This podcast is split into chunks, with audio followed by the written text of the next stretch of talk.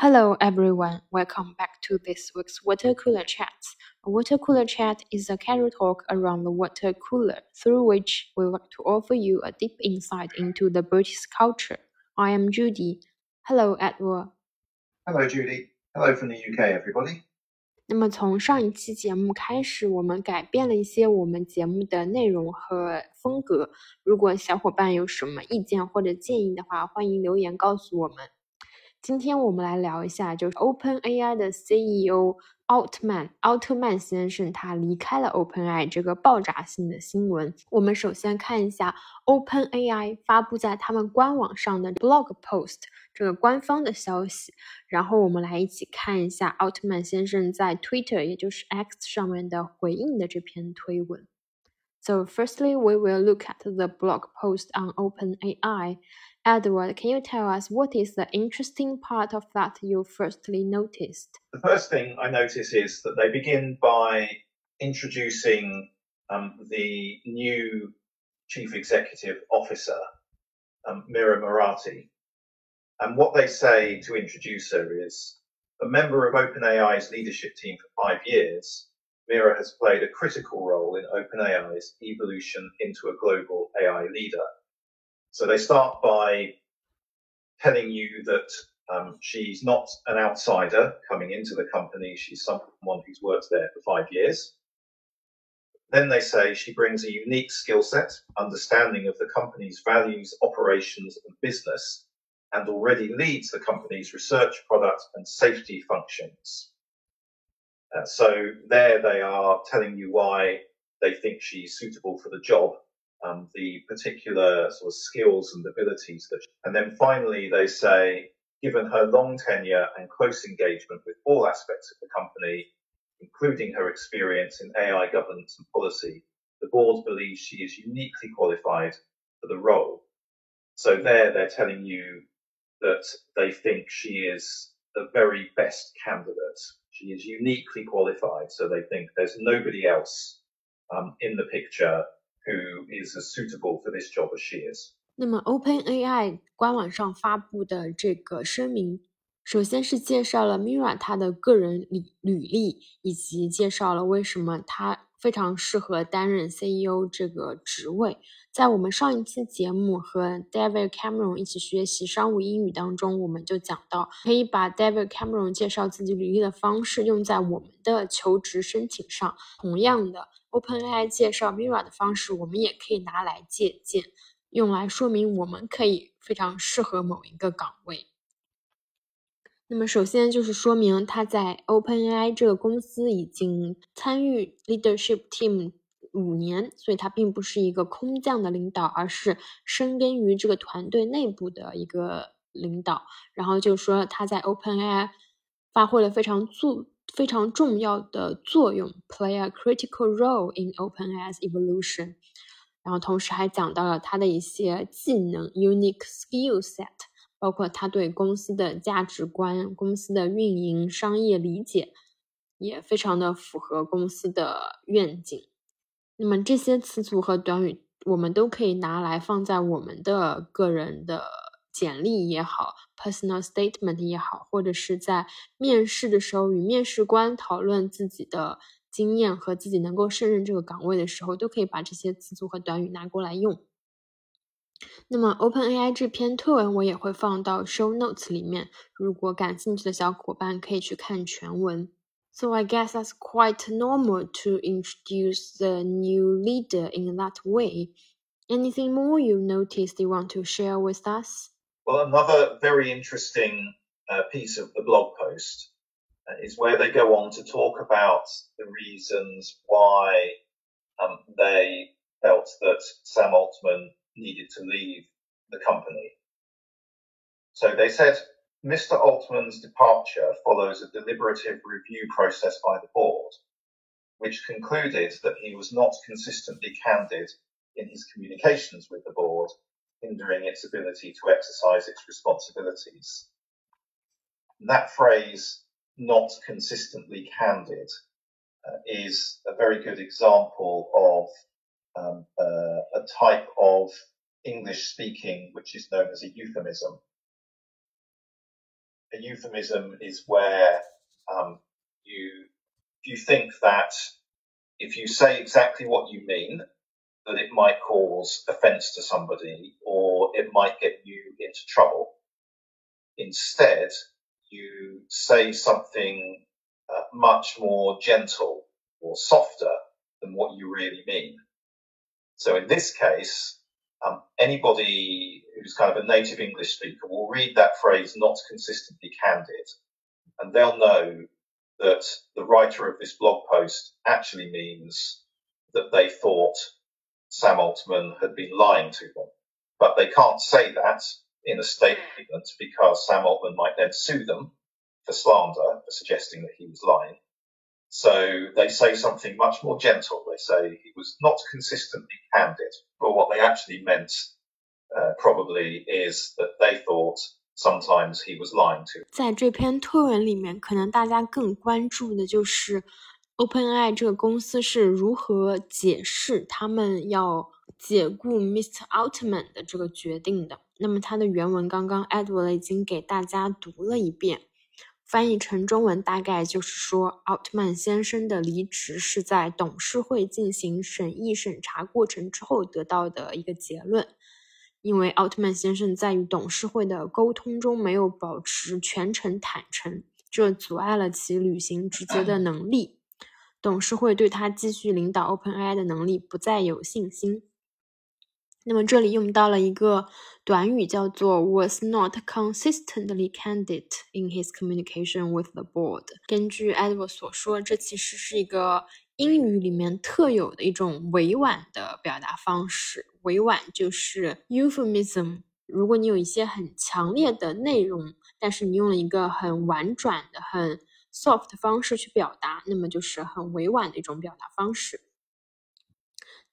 可能很多小伙伴都知道，英国人特别擅长就是这种 euphemism、euphemism 这种委婉的表达方式。即使他们要拒绝你，他们也会拒绝的非常有礼貌，会留有余地。那么在这篇 announcement 里面，就非常明显的体现到了这个委婉的语言风格。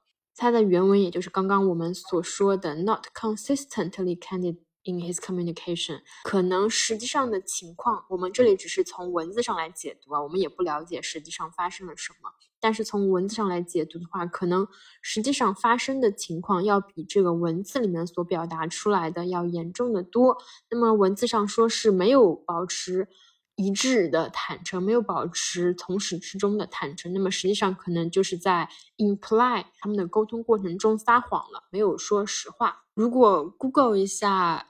euphemism 的话会出来很多呃典型的例子，其中一个就是如果你要炒掉一个人的话呢，你不会说 fire，你会说 let go。So what does the rest of the announcement say? They said that the board no longer has confidence in his ability to continue leading OpenAI. Um, and that statement is actually quite an important one because um, the statement of no confidence is actually a legal mechanism used um, at the senior level of business and also in uh, senior levels of government to remove people from a position of leadership. So in governments, you will um, sometimes have a vote of no confidence, and that is actually the legal way of removing um, the government. And in businesses, um, at the level of a board in a business, they have the same process where they need to um, agree a, a statement of no confidence in a senior member in order to remove them. So that statement there is kind of a, a legal thing indicating that they have decided to remove him from. 那么刚刚所说的最后一句话提到了 no confidence，这其实也是指不信任投票。不信任投票是指发起投票决定某个岗位的负责人是否仍适合在在该岗位工作。那么，如果是在议会制的政体下呢，他就可以决认政府的官员，甚至于政府的首脑是否适合担任这个工作。在二零二二年六月六号的时候，当时的英国首相 Boris Johnson 就曾经经历过了一次保守党内部对他的不信任投票，但当时他是顺利过关，可以继续留任保守党领袖和英国首相。如果对商业感兴趣的小伙伴，可能会在美剧里面也看到过 “No Confidence Vote” 不信任投票。There are two places in the second half of the statement where um, the directors tell you what the mission statement of OpenAI is. Uh, and what they say is that OpenAI, their mission is to ensure that artificial general intelligence benefits all humanity. So they say that twice. So they're obviously very keen to make sure um, that in talking about the changes that they are introducing to the leadership of the company, that uh, the company remains committed to this very clear mission statement to ensure that artificial general intelligence benefits all humanity.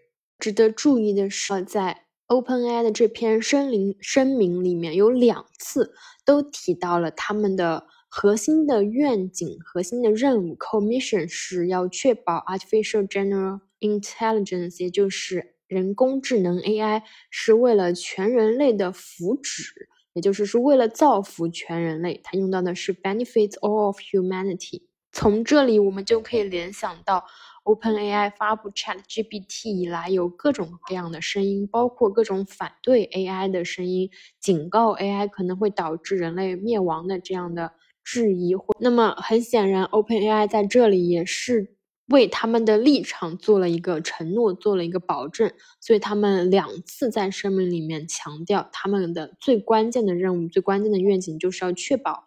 AI 可以服务于全人类的福祉。如果有小伙伴感兴趣的话，还是可以去找这篇 announcement 的全文来看呢。那么接下来，可能有小伙伴会好奇，奥特曼先生是如何回复这个决定的呢？我们也找到了他在 Twitter，也就是 X 上的推文。So Edward, can you read how he replies in Twitter or X? So in his uh, post on X, he wrote, I loved my time at OpenAI. It was transformative for me personally and hopefully the world a little bit. Most of all, I loved working with such talented people. We'll have more to say about what's next later. Again, what is the first thing you notice from Ms. short reply? Uh, the first thing that I noticed about it um, was where he says that working at OpenAI was transformative for me personally and hopefully the world a little bit. I thought that was an example of something that's uh, known in social media in the West as a humble brag. And a humble brag is where you write something that's boasting about your your achievements, but you don't want people to think that you're boasting. So you use some phrases that make it seem as though you're actually being quite humble. Uh, so Sam Altman clearly thinks that through working at OpenAI, he was helping to change the world. Uh, but if he says uh, working there was transformative for me personally and I was transforming the world, that seems quite boastful. So instead, he just says, hopefully the world a little bit. So as though by saying hopefully and oh it was just a little bit that people won't think that he was boasting 那么如果说 OpenAI 的这篇官方的声明是告诉大家什么叫做委婉的表达方式，也就是它弱化了一些本来可能更严重的事实，那么相对应的奥特曼的这篇推文也告诉我们怎么样可以谦虚的来吹嘘自己。英文叫做 humble brag，brag 就是吹嘘的意思，然后自吹自擂、吹嘘，humble 就是谦虚的意思。因为他的第一句话就说，It was transformative for me personally and hopefully the world a little bit，就是说他在 OpenAI 工作的这段时间，不仅对他个人来说是具有改革性意义的，就是意义非常重大的，对于整个世界来说都是 transformative。虽然他在后面加了一个 a little bit，但是 transformative 就足以说明他认为他在 OpenAI 所做的事情对于整个世界都产生了非常巨大的影响。Humble brag 是英国社交媒体非常流行的一种语言风格。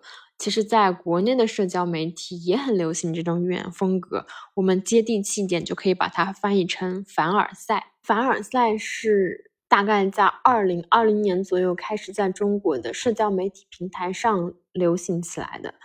比较典型的凡尔赛的推文或者是微博文，就是在社交媒体上描述一些高档酒店、奢侈品或者是生活方式等等，来透一些透出一些淡淡的优越感。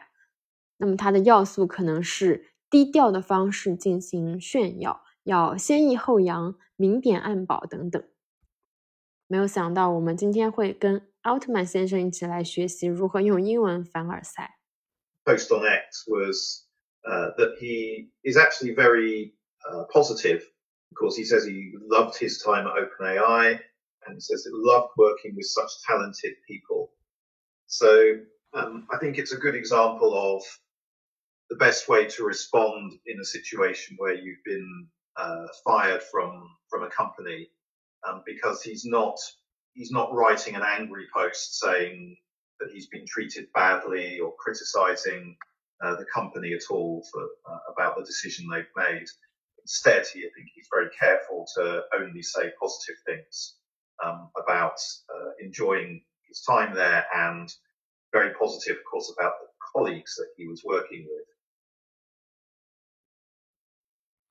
那么，除了凡尔赛，我们还可以从奥特曼先生的这篇推文里面学到，如果要结束一段关系，不管是被开除还是要离开这个公司，都可以用一种比较 positive 或者是职业的积极的方式来告别。那么，正如奥特曼先生在他的推文里面所说，他很。